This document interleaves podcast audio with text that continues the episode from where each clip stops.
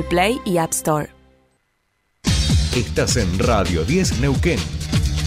98.5. 98.5.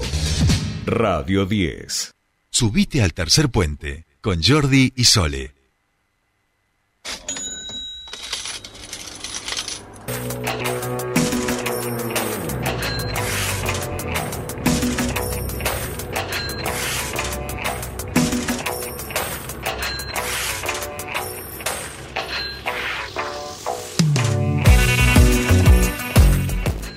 Seguimos último bloque aquí de Tercer Puente y estamos en comunicación con nuestro otro Fernando, querido por supuesto de los días jueves, el gran Fernando Spoliansky, para hablar un poquito de economía, ¿eh? que parece que la hemos dejado de lado, pero bueno, eh, solamente y frente a un magnicidio, eso es lo único que puede hacer que en este país se deje de hablar de economía. Fernando Spoliansky, ¿cómo le va? Bienvenido a su espacio. ¿Qué tal, Jordi? Sole, buen día para ustedes y la audiencia. Muy bien. Muy bien, bueno. Bueno, nos con- alegramos mucho que estés muy bien, eso siempre es importante y bueno. Han pasado siete días y un, magnici- y un siete intento días de magnicidio y él de está- por medio. Y él está bien, ¿eh? esto es increíble, me alegro, me alegro.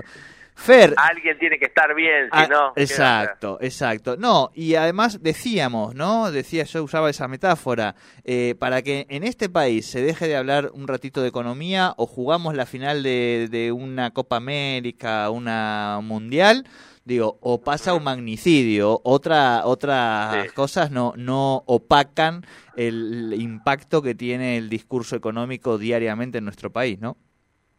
Es terrible, ya no sabemos qué vamos a pasar, ¿no? Eh, tantas cuestiones de alto impacto que hemos sufrido en estos, en estos últimos días. Y es cierto que obviamente, por supuesto, la- las cuestiones económicas quedan de lado, sobre todo en la agenda de los medios, ¿no? Eh, con un hecho de semejante trascendencia como ha sido el, intento de, asesinato de, de la vicepresidenta. Así que imagínense que ahora, por supuesto, que pasa todo por ahí. Pero la economía sigue. ¿eh?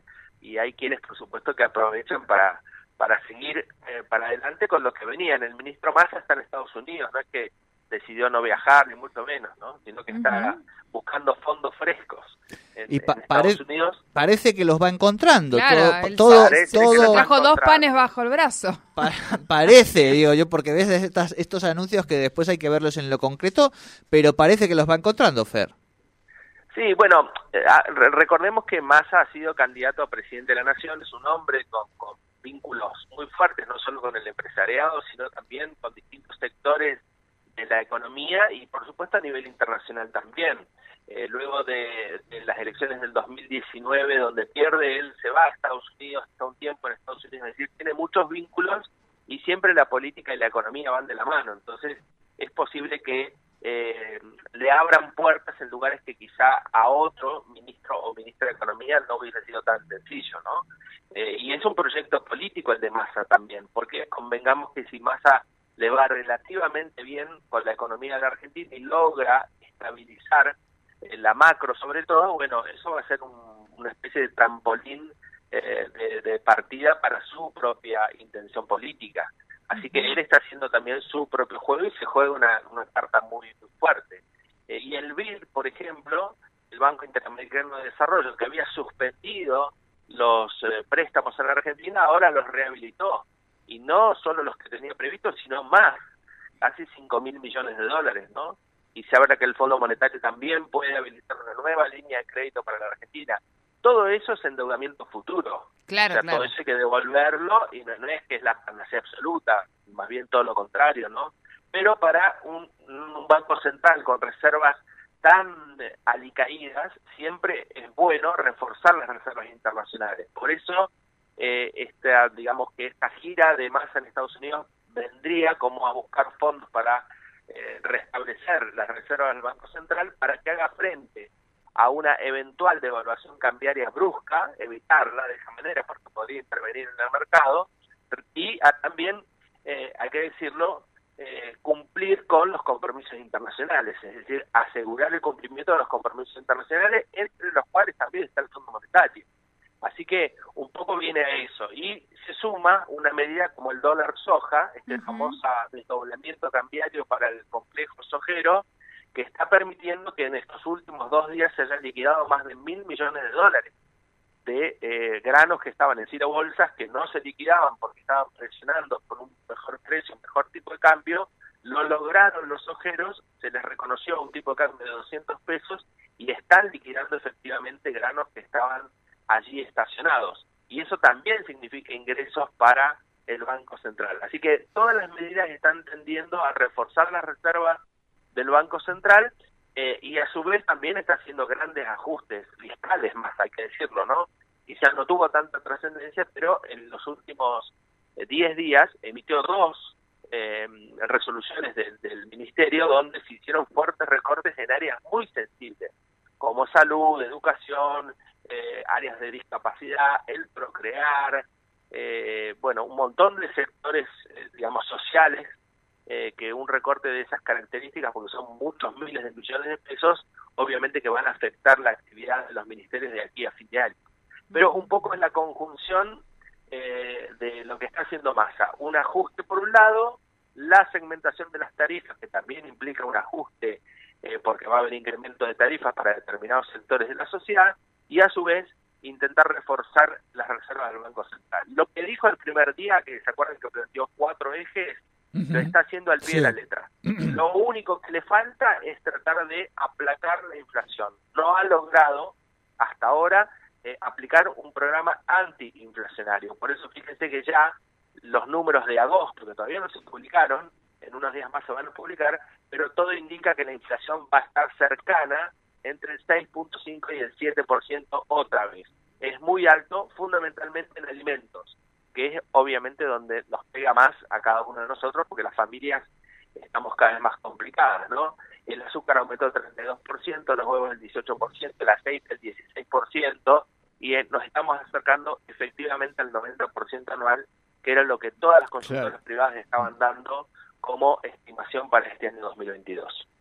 No, claro, tal cual. tal cual. Yo- y aparte, o sea, a- te lo dice alguien que además eh, tiene cuatro bocas que dar de comer, ¿eh? O sea, que, que el carrito de la compra va subiendo El todos los es meses. tremendo. Todos los Sí, meses sí, uno sí. lo nota ahí, ¿no? Es así, es así. Claro, el supermercado es tremendo justamente porque en alimentos no, no, no cesan los, los incrementos, ¿no? Y sobre todo en productos esenciales. Yo les, les mencioné algunos, pero en general cuando uno analiza los rubros, las verduras en agosto el 16%, fideos del 10%, los quesos del 9%. Fíjense que todo está por encima del IPC. El IPC va a terminar siendo el 6-7, entre el 6 y el 7, pero eso es el promedio. Acuérdense que es un promedio de una canasta de bienes y servicios. Pero cuando vos analizás los productos básicos de la canasta básica alimentaria, bueno, están muy por encima. Y eso es obviamente lo que golpea el bolsillo de las familias argentinas.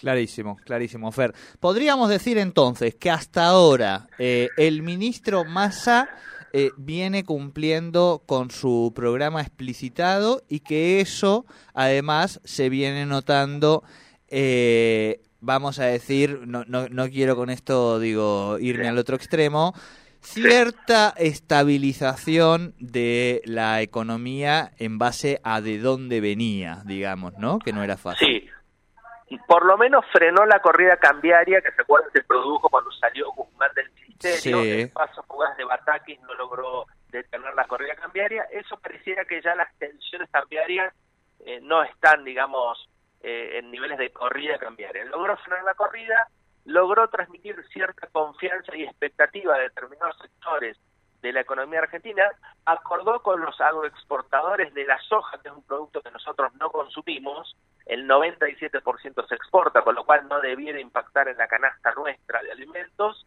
y de a poquito va como arreglando ciertas cuestiones. Ahora, eh, lo que está haciendo es efectivamente lo que dijo que iba a hacer, que es el camino ortodoxo de la economía. Está haciendo guzmanismo sin Guzmán. Está Claro, claro. exactamente lo mismo que había planteado Guzmán, de ir hacia un equilibrio fiscal y demás, la segmentación de tarifas, todo eso ya estaba. Lo que pasa es que tiene más eh, caudal político, más, tiene más apoyo, más espalda política, no solo del presidente y la vicepresidenta, que indudablemente que hay un acuerdo en el frente de todos, también para decir, bueno, miren, dejémonos de pelear entre nosotros, porque si no, la situación va a ser compleja de cara al 2023, sino que es su propio peso también por esto que les decía. Ex candidato a presidente, indudablemente que tiene otra espalda política, ¿no? Tal cual, tal cual, tal cual. Eh, Fernando Spoliansky, es un placer siempre escucharte. Hoy no hemos dado malas noticias. Digo, quiero, quiero explicitarlo porque esta columna se había vuelto ¿viste? Una- un espacio difícil, pesimista. digamos, claro. No, no, no, no era pesimista, era optimista bien informado. Pero bueno, la buena información a veces duele. Fer, te deseamos un buen fin de semana, por supuesto, y nos encontramos el jueves que viene para seguir hablando de economía. Gracias, igualmente para ustedes. Igualmente, hablamos con Fernando Spoliansky, la economía aquí en Tercer Puente y nosotros